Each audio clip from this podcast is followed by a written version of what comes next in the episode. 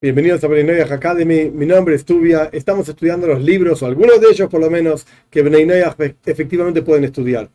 Hay una serie de libros que el original está en inglés, pero también algunos de ellos se tradujeron al español, se llaman La letra y el espíritu, The Letter and the Spirit. Estos libros son traducciones al inglés, o a veces el original estaba en inglés, de cartas del Rebe, y luego por supuesto una traducción al español.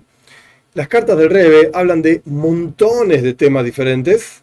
Muchos de ellos, la gran mayoría, yo diría el 99%, estaban escritas hacia judíos, sobre temas de judíos. Pero la perspectiva de la vida del Rebe, la perspectiva de cómo uno debe conducirse en la vida según las enseñanzas del Hasidismo, las enseñanzas de la Torah, etc., es tan clara y tan útil e importante en la vida de todo ser humano que vale la pena estudiar estos libros. Ahora bien, como ya mencioné en otros casos también, cuando el Rebe exhorta a cumplir cierto precepto, pues ahí uno tiene que decir, bueno, ¿esto se aplica a mí o no se aplica a mí? Lo mismo ocurre, hay una serie, hay un libro, perdón, con una serie de cartas. El libro se llama Cuestiones de Fe y Ciencia, de Editorial Quejos. el libro anterior que mencioné, La Letra y el Espíritu, también es de Editorial Quejot. En este libro hay un compendio de cartas del Rebe, que el Rebe se intercambió con diferentes científicos, hablando específicamente de fe y ciencia, por supuesto.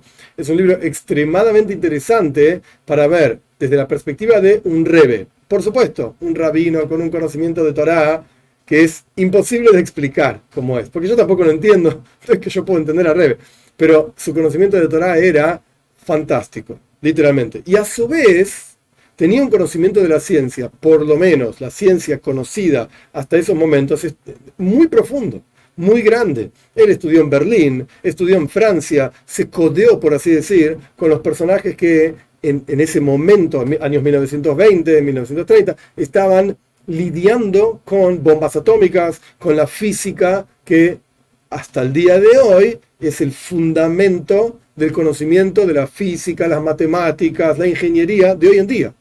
El Rebe era, a veces decía que era ingeniero eléctrico, a veces decía que era ingeniero naval. El punto es que tenía este tipo de conocimientos. Hay quienes dicen, yo lo escuché esto de un rabino en quien confío mucho, pero me genera, es difícil de decir, pero hay quienes dicen que el Rebe cuando llegó a Estados Unidos, año 1941, tenía un trabajo en Brooklyn, New York.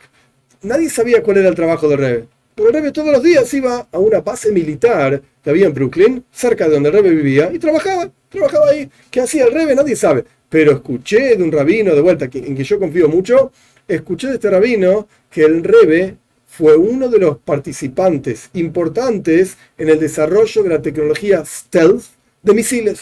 De cómo un misil sigue a un objetivo estamos hablando de matemáticas y probabilidades e ingeniería y física, asuntos extremadamente complejos. Y el Rebe fue uno de los que participó antes de ser Rebe Después asumió el liderazgo del movimiento Jabal. Del desarrollo de estas tecnologías. Quiere decir que el Rebe tenía muy claro conocimiento de ciencia.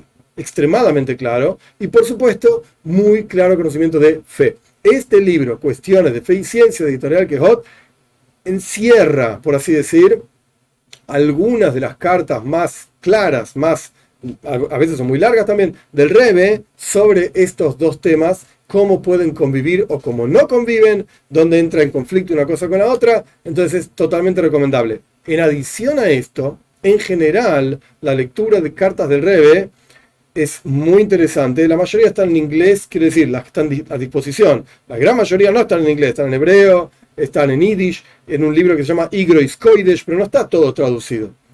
Algunas que otras cartas están traducidas, Editorial Quijot también tiene una, empezó eh, lentamente, porque es un trabajo extremadamente grande, a traducir cartas del Rebe al español, se llama Cartas Sagradas, si no me equivoco. Esto también es apropiado, es correcto 100% leerlo, con la única salvedad, como ya lo dije, de que cuando el Rebe exhorta a la observancia de un precepto, entonces ahí hay que preguntar a un rabino que sepa del tema esto se aplica a mí o no se aplica a mí. Pero sin duda la perspectiva de vida y el conocimiento de, las cosas de la psicología, de, de la ciencia, etc., esto es totalmente recomendable.